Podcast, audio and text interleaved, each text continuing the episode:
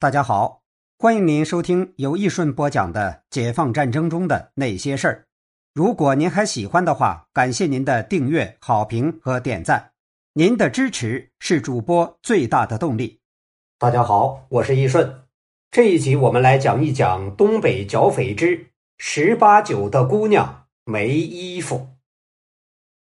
一九四五年八月，日本刚刚投降。吴永福就参加了上党战役，但他很快就得到了另一个重要任务，跟随干部团火速赶往东北建立根据地。吴永福一听到消息就报了名，现在获得了批准。一九四五年十月，干部团出发北上，计划穿过冀中军区，跨越平津铁路，然后经过山海关、锦州，直奔沈阳。这一路并不容易，因为要穿过国民党占领区，很危险，所以干部团为了安全，基本上都是昼伏夜出。但就算这样，也偶尔和国民党部队接触，非常危险。这一路上看到的场景让吴永福记忆犹新：日伪军的残暴统治，再加上地主土匪的欺凌，很多农民贫穷到了极致。吃不饱饭是常态，每个人都瘦骨嶙峋、精神恍惚，很多农民都没有衣服穿，一家人穿一条裤子是很常见的事情。有些十八九岁的姑娘没有衣服，只能蹲在屋子里，出不了门。要不是亲眼见到这种惨状，很多人根本不会相信。现在虽然日本人投降了。但老百姓想要过上好日子依然很难，因为还有地主剥削，还有一股股的土匪肆意抢劫。要让老百姓尽快过上像样的日子，只有建立根据地，剿灭土匪，安定地方才行。但是，一路上困难重重，比如从承德到锦州的路被地主和土匪武装完全控制了。八个干部团都被困在了承德，过不去，怎么办呢？后来干部团自己截住了一辆火车，买了一些煤，上了车。但是因为车皮太少，只能拉走干部团的成员，马夫和两千多匹马都留在了承德。火车白天停下，晚上才敢继续走，遇到大坡还经常爬不上去。好不容易到达沈阳新民县车站。领了衣服和补给，吴永福所在的干部团接到命令要去嫩江，下面的路更不容易走，每一步都充满了危险。除了少数生病的人用大车拉着，大多数干部团成员都是步行继续北上。但是没想到，刚从高台子出发，走了六里路，就遇到了地主武装拦路不让走。这些地方武装啊，虽然不是土匪，但也习惯了占山为王，谁也别想随便进入他们的地盘。为了避免冲突，干部团没有硬闯，而是专门送信说明情况，只是借道，绝不碰一针一线。商量了很久，对方才同意。他们端着刺刀站在路两旁，高处还架上了机枪和小炮，紧盯着干部团从中间走过去。到了洮南，吴永福率领的干部团比较谨慎，没有进城。没想到第二天一大早就遇到了土匪，对方是大群的骑兵，一下就把干部团所在的车站包围了。这下麻烦了。来的时候有人说日军走后遍地都是武器，所以干部团大多数人都没有携带枪支弹药，现在就只有几枚手榴弹可以用。干部团全部集中在了小楼里。手持砖块，准备和土匪拼死一搏。幸运的是，土匪不知道干部团的情况，也不敢贸然进攻，围困了一天一夜就撤了。又经历了重重困难，直到十二月中旬，吴永福所在的干部团才抵达齐齐哈尔的甘南县。此时的嫩江大地已经被冰雪覆盖，一路上北风呼啸。到了地方，大家都冻得下不了车。吴永福这时才意识到，想在东北扎下根不容易。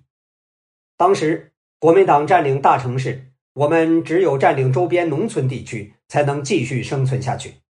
但是，除了面对国民党外，敌人还有地主武装和土匪武装，尤其是有些土匪武装被国民党收编以后，曾经缺粮缺武器的胡子摇身一变变成了正规军，有军饷有装备，特别难对付。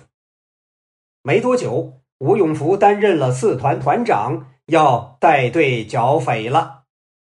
面对这么多的敌人呐，队伍只有经过实战才能强大起来。吴永福明白这个道理。所以一上任就主动寻找土匪作战。一开始他就得到情报，说集贤村有土匪队伍，两个连的战士赶过去以后，对方早就跑了。后来听说中兴村有土匪，吴永福带队过去，刚一交火，对方又跑了。但是很快队伍就遭遇了意外情况。有一天，吴永福派一营长张广增率领一个连去搞宣传动员。队伍刚走到小泉子村，迎面遇到了敌人。张广增立刻带领三连抢占有利位置，与敌人的大队骑兵交火。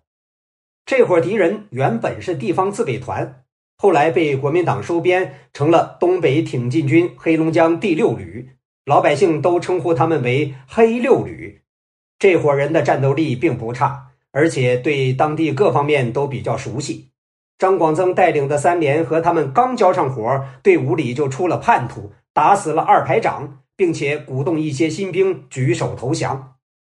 除了张营长和马副指导员侥幸逃出之外，其他人不是投降就是被俘虏了。之后，黑六旅又快速冲向了吴永福所在的中兴村。吴永福得到消息时，敌人已经快要打进来了。他赶紧命令身边的一个连占领村公所，四个炮台都安排了轻机枪，自己操作一挺九二式重机枪，抓紧用火烤了烤。因为天冷，不烤啊，有时候打不响。枪口全部对准了外面。黑六旅的骑兵围住了村公所之后，大声喊话说：“你们只有一个连，跑不了了，快投降吧！”吴永福一看敌人离得这么近。一声令下，轻重机枪一齐开火，敌人就像刀割麻杆一样的倒下。他们赶紧找地方隐蔽，朝村公所射击。集贤村是四团的大本营，此时已经得到消息，立刻派出大车队飞奔而来。当时天已经快黑了，大车队浩浩荡荡的过来，黑六旅不知道有多少人马，害怕被包围吃掉，慌慌张张的逃跑了。之后，吴永福赶紧联系领导，通过苏军的交涉，把三连被俘的干部营救了回来。当地的新兵也都被放回家了。当时，吴永福接到上级命令，带队袭击朱家坎的敌人。万万没想到的是，大部队奔袭朱家坎的路上，七棵树的自卫团勾结黑六旅、黑七旅，袭击了我军在七棵树的留守部队。吴永福得到消息后，立刻放弃原定计划，带队赶往七棵树。敌人又是先一步得到了消息，溜之大吉了。七棵树的留守部队中，十八名干部被敌人杀害，损失惨重。敌人熟悉地形，又安排了很多眼线，想战胜他们确实不容易。吴永福沉下心来，一方面抓紧训练战士们，另一方面。多和贫苦老百姓接触，了解敌情。一九四六年一月上旬，军区领导组织了一次行动，调动大量部队攻击黑六旅、黑七旅的老巢。敌人也提前获得了情报，但这次他们没有逃跑，反而摆开架势，准备打一仗。吴永福率领一千多步兵在阵地上抵挡黑六旅骑兵的冲锋，敌人骑兵有一两千。反复冲锋，战斗十分激烈，双方都伤亡惨重。从早上打到中午，旅长怕吴永福的队伍被包围吃掉，命令他们立刻撤退。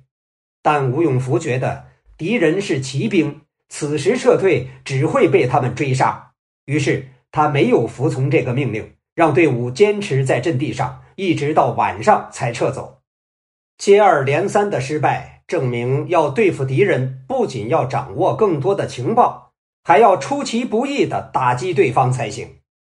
临近春节的时候，忽然传来消息，敌人集结在碾子山到太平村一带的屯子，准备进攻我军。既然这样，上级领导决定出其不意，在敌人动手之前，先狠狠地打他们一次。为了打敌人一个措手不及，我军两个旅分别出击，分成若干部队，包围各个屯子，一起动手。吴永福率领二营。负责消灭驻扎在张家大沟的黑六旅旅部。除夕那天下午，队伍悄悄出发了。到了午夜时分，在敌人丝毫没有察觉的情况下，他们就被分割包围了。当总攻信号弹升起的时候，各村各屯都打了起来。敌人正准备吃饺子呢，忽然间遭到攻击，方寸大乱。吴永福带领队伍围攻张家大沟。敌人来不及组织反击，跳上马飞奔而逃。战士们在外面堵着打，取得了大胜，歼敌四百余人，缴获了很多战利品。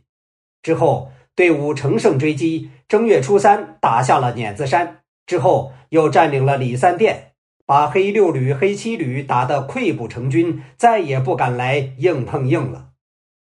和土匪的斗争越激烈。吴永福就越意识到骑兵的重要性。要组建骑兵团，最难的不是兵，而是马。普通老百姓太穷，根本不可能有马。于是，吴永福到处召集地主富农开会，对他们说：“土匪太猖獗，你们也过不安稳。如果能帮着建立骑兵部队，清除土匪，对谁都有好处。”在一些地主和富户的支持下。吴永福很快就组建了一个骑兵大队，之后他安排严连长和罗指导员留在集贤村训练这支队伍，自己赶到甘南找上级汇报情况。刚到甘南见到旅长，吴永福就兴致勃勃地说了组建骑兵团的事情。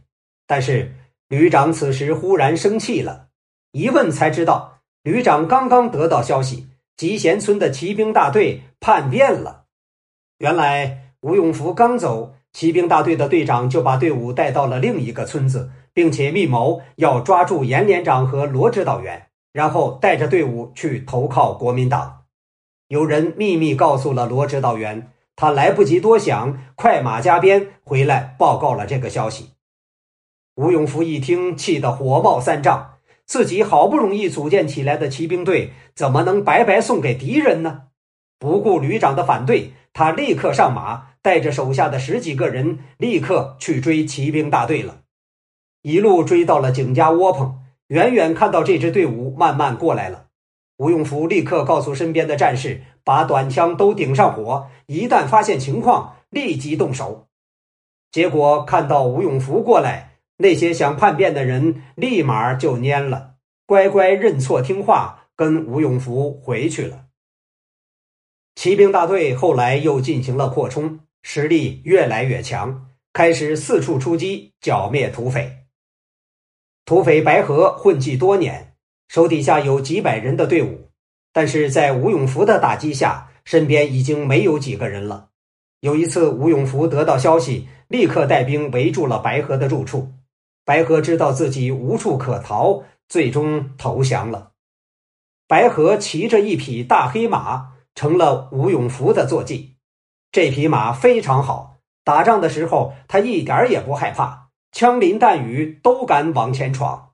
从此，吴永福就骑着这匹马驰骋于嫩江两岸，四处打击土匪武装。吴永福带领队伍四处剿匪，到一九四七年二月，大股的土匪基本上被剿灭了，剩余的那些残兵败将。都由县大队和区中队负责，吴永福则奉命南下，投入了解放战争的洪流之中。